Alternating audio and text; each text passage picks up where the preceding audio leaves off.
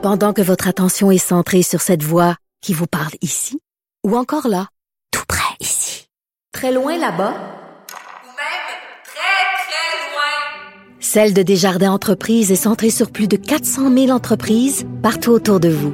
Depuis plus de 120 ans, nos équipes dédiées accompagnent les entrepreneurs d'ici à chaque étape pour qu'ils puissent rester centrés sur ce qui compte, la croissance de leur entreprise.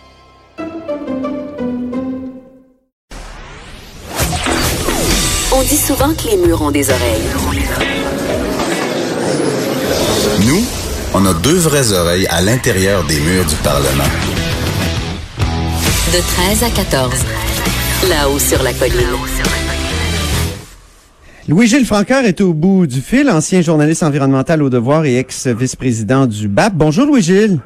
Bonjour Antoine, ça va bien? Ça va très bien. Notre surtout qu'on va parler de traitement des déchets. Moi, c'est un, c'est mon, c'est mon côté papa dans la petite vie. c'est un dossier qui m'intéresse infiniment depuis que j'ai fait un stage à la communauté urbaine de Québec dans les années 90 et je m'étais rendu compte du choc entre les lobbies de, euh, de comment dire, de, du, qui prônent la collecte sélective et euh, les gens qui disent, ben non, la consigne, c'est bien plus efficace et les gens qui prônent la, la, la, la, la collecte sélective, c'est-à-dire le fameux bac bleu, là, ils nous disent toujours il faudrait abolir la consigne parce que la consigne nous empêche d'avoir la crème des, euh, des déchets, des, des, des, matières qui sont... Et c'est un, un sujet c'est comment dire, c'est comme un serpent de mer. Ça revient continuellement. Ça, Ben, et là, justement. Quand, quand j'ai commencé à couvrir l'environnement il y a 30 ans, là, puis il y a oui. même 36 ans de ça, dans les années 80, là, j'ai commencé en 81, puis en 83, 84, le gros débat environnemental au Québec, c'était consigne ou collecte sélective. Exactement. Alors, Puis c'est pas encore tranché. Je me souviens de tes articles en l'Environnement m'ont dit- 1984 là-dessus. Ah oui, Cela ne nous rajeunit pas, mon cher. Non, puis ça prouve que des fois, on n'avance pas vite au Québec quand on fait du surplace. Un Ben, exactement. Puis là, on a, c'est intéressant, la communauté métropolitaine de Montréal, Massimo Edioni en tête, qui avait expliqué à, à plusieurs journaux que son, organi- son organisation voulait l'adoption d'un projet de règlement pour consigner le verre d'ici l'été prochain. Il s'est fait rabrouer. Explique-nous pourquoi ce débat-là est comme sans fin au 82 Québec. Ils sont 82 municipalités qui ont ce problème, juste dans la CMM, là, et c'est aussi ailleurs au Québec. C'est que, en fait, le problème est le suivant. C'est que pour que ton verre ait une certaine valeur, il faut que tu le tries. C'est-à-dire que tu sépares les couleurs. Du verre transparent puis du verre brun ou du verre vert, ça n'a pas la même valeur s'ils sont tous ensemble que si tu as fait des ballots bien distincts premièrement. Donc, Voilà. si tu veux que les, euh, les gens qui vont fondre ce verre, ce qui est euh, environnementalement très intéressant, parce que ça prend beaucoup moins d'énergie fondre du verre que de fondre du sable pour en faire du verre. Euh, ça. ça prend presque un tiers, presque deux tiers de moins d'énergie. Donc, on a intérêt à le faire. Mais dans le moment, d'abord, tout est en vrac. Puis deuxièmement, c'est que tu casses beaucoup de bouteilles. Pensez simplement quand on vide des fois notre petit bac de l'intérieur de la maison dans le gros bac euh, à l'extérieur, il y a des bouteilles qui font crack. Oui. Il faut réaliser que quand ça se produit, il y a des éclats de verre qui s'en vont dans le papier, qui s'en vont dans le plastique, et que quand on fond le plastique ou quand on, on va euh, mettre le papier à- pour le défaire en pâte, ben, il y a des éléments de verre là-dedans, puis ça, c'est mortel pour les systèmes de traitement. Donc, quand on met notre bac, euh, dans, dans notre bac vert, nos bouteilles, oui, c'est vrai qu'ils vont être récupérés pour la plupart. La SAG qu'on dit qu'on ramasse 88% des bouteilles qu'elle met en circulation via la collecte sélective. Le problème, c'est qu'ils sont pas tous en santé au bout de la ligne. Ils n'en Ah sont oui. passés, puis ils sont aussi pêle-mêle. Ah, Alors, ce qui se produit, c'est que tu as fait perdre de la valeur à ton papier, tu as fait perdre de la valeur à ton plastique, puis tu as fait perdre de la valeur à ton verre. Et si tu veux financer ta collecte sélective intelligemment, faut que ces produits-là, tu puisses les retourner dans la chaîne de production industrielle. Ben oui. Si, tes matériaux Ça sont serait ça une économie, euh, comment dire, circulaire, là, selon le mot, oui. Exactement. Alors, tu vois, la différence avec le Québec, c'est que en Ontario, on ramasse 85% des bouteilles, euh, mais via une consigne. Mais au Québec, on Ah. dit qu'on fait la même, on fait la même chose avec la collecte sélective. La différence, c'est qu'en Ontario, comme il y a une consigne, il y a de l'argent. Et l'argent que, que tu mets, tu peux te faire rembourser, mais il y a une grosse partie des bouteilles qui sont pas ramenées et qui vont à ce moment-là euh, donner de l'argent qui n'est pas retourné au consommateur, donc qui reste dans le système. Puis il y en a une partie qui reste dans la consigne qui va au euh, à, à l'opération de recyclage. Là, tu as du monde qui vont trier. Tu as du monde qui vont dire voici les bouteilles vertes, voici les brunes, voici les transparentes. Puis là, des compagnies comme par exemple Owen Illinois à Montréal, Oui. qui fait des, des, des, des, des trucs en verre, ben, eux autres sont obligés, ils achètent en Ontario parce qu'on leur fournit du matériau qui n'est pas contaminé. C'est incroyable. Et ils sont pas capables de prendre le matériel qui vient du Québec parce qu'il est pas trié, il est, il est- bon, il est dans un état déplorable. Mais je- Alors- moi, je comprends pas ce qui se passe parce que, ne serait-ce que les bouteilles de bière, là, il y a, il y a une- un fort pourcentage qui est ramassé parce que le déchet vaut quelque chose. Puis ensuite, La- non la quasi-totalité est récupérée. La même chose pour les bouteilles de, pas les bouteilles, mais les canettes d'aluminium. Très intéressant avec les, les bouteilles de verre, c'est qu'elles sont réutilisées et ça, c'est encore plus efficace que, que recycler. Là. On les nettoie puis on les réutilise. Oui, c'est ce qui est le plus efficace là, environnementalement. c'est- le- le ça fait des années qu'on fait ça, ça fait des années que la preuve est faite, puis on, on continue à avoir des gens qui disent non, non, il faudrait que ça se retrouve dans le bac bleu. Moi, je comprends pas.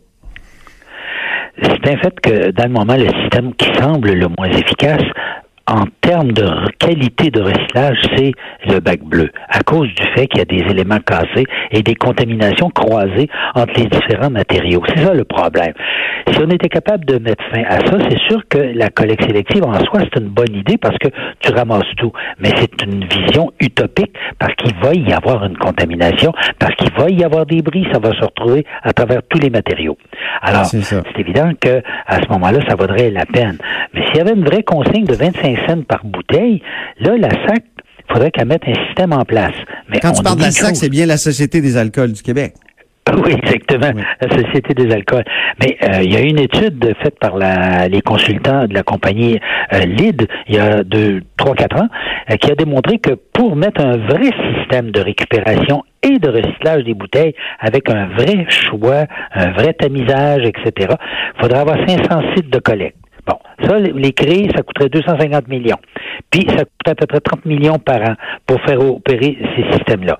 Mais on oublie une chose quand on a de l'air à donner une idée que c'est seulement des coûts, ça créerait beaucoup d'emplois.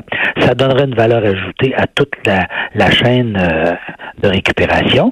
Et en On épargnerait en, en- en- comment dire, en enfouissage aussi, j'imagine? En enfouissement? Beaucoup. Beaucoup, Ben oui. parce que une grosse partie de tout ça va, quand c'est cassé, quand c'est brisé, ça s'en va direct euh, aux déchets euh, et donc à l'enfouissement. Alors, au total, ça serait, euh, c'est pas une si grosse somme que ça. Contre, les 250 millions en question, vous savez, le ministre de l'Environnement a proposé, euh, M. Hortel, il y a quelques années, là, quand il était ministre de l'Environnement, il avait proposé de faire euh, un système de ce genre, d'imposer à la Société des alcools de le faire. Il Oui. disait, euh, 90 de la population est pour ça. Donc, on le fait. On le fait. Mais c'est- les objections sont venues du Conseil du Trésor. Les autres, ils veulent pas voir les profits de la SAC baisser pour faire des bons pas au plan environnemental. On m'a raconté aussi gouvernement- que, on m'a raconté aussi, euh, Louis-Gilles, qu'il y a beaucoup de députés de, de régions qui se sont opposés à ce projet-là parce que on considérait, euh, eux étaient, avaient des pressions euh, des, des, des, des gens qui pourraient recevoir ces bouteilles-là, c'est-à-dire les épiceries.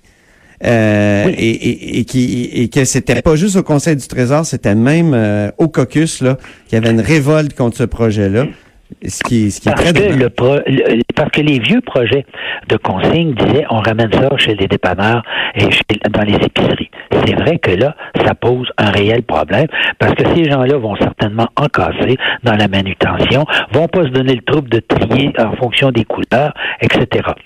Par contre, si on avait des dépôts de verre, et là je dis bien de verre et pas seulement de bouteilles de vin, tant qu'à mettre ça en place, ça serait tous les verres. Pourquoi, par exemple, un pot en verre de cornichon, qui est d'un beau Ben oui. verre blanc, pourquoi il irait pas à la même place avec les bouteilles de vin transparentes dans lesquelles on met, par exemple, l'été, nos petits vins rosés, vous comprenez? Il y en a des bouteilles transparentes blanches. Faudrait qu'il y ait des déchetteries où on irait vendre nos déchets, Louis-Gilles? Exactement. On rapporterait puis on, on toucherait la valeur de notre retour. Mais ça, c'est le ministre des Finances qui s'est opposé. Oui, le gouvernement est en conflit d'intérêts là-dedans. Et si la SAC se lance là-dedans, moi, on va perdre des revenus. Alors, celui qui devrait, au nom de l'intérêt public, faire en sorte qu'on ait un système opérationnel, fonctionnel et universel pour tous les types de verres, dit non parce que moi, il dit je vais perdre quelques revenus. Il oublie que il y a un bénéfice social important à le faire et que on créerait des chaînes, des boucles de, de, de, recyclage interne de nos produits. Nos déchets deviendraient des nouvelles matières industrielles qui éviteraient d'aller chercher d'autres nouvelles sources dans, dans la nature. Alors, et pourquoi ça marche en Ontario, Louis-Gilles, puis ça peut pas marcher au Québec? Je comprends pas. On veut toujours faire comme l'Ontario. On se souvient des débats euh, pendant la campagne électorale. Là, tout le monde, c'est-à-dire tous les chefs de parti citaient l'Ontario pour telle affaire ou telle autre. Là, ça fonctionne, la consigne en Ontario. Pourquoi ne pas faire comme l'Ontario? Ça serait peut-être bien? On aurait probablement à peu près les mêmes coûts de financement. C'est une question de volonté politique d'une part. Puis je dirais que culturellement, euh, les Ontariens, quand on a euh, la possibilité de faire euh, quelque chose de communautaire, de créer un système local qu'on gère nous-mêmes, comme des, des consignes de verre, des choses comme ça, l'espèce de sens communautaire est très, très développé chez les anglophones. Il y a un fonds culturel intéressant qui, mhm. au fond, soutient et peut-être explique un peu la pression qui a dû s'exercer sur le gouvernement ontarien pour que ça finisse par être euh, fonctionnel et euh, en place avec euh, un système fonctionnel. Au Québec, voyez-vous, mais il y a quand même déjà un certain je dirais, une certaine lueur d'espoir. Il y a quand même un mouvement qui s'appelle euh, SAQ Consigne qui a pris naissance pour forcer la main au gouvernement. C'est intéressant, des groupes de citoyens euh, qui disent, euh, nous autres, on veut rapporter nos bouteilles de vin directement à la SAQ, puis on les laisse sur le plancher, puis on s'en retourne. C'est vos problèmes, débrouillez-vous avec. Ah oui, ah oui c'est un mouvement qui a quand même une pétition qui fonctionne, hein?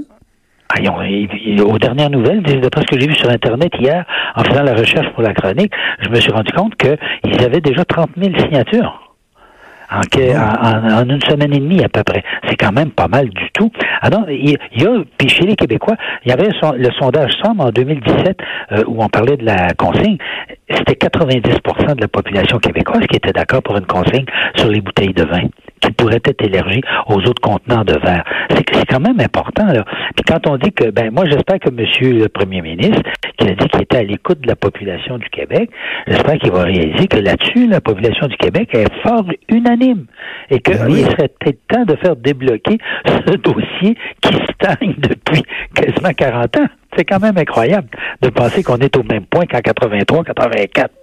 C'est quand même incroyable. Mais il y a des consignes qui ont, qui ont mal fonctionné. En terminant, la consigne sur les, les pneus, d'après ce que je comprends, a des difficultés.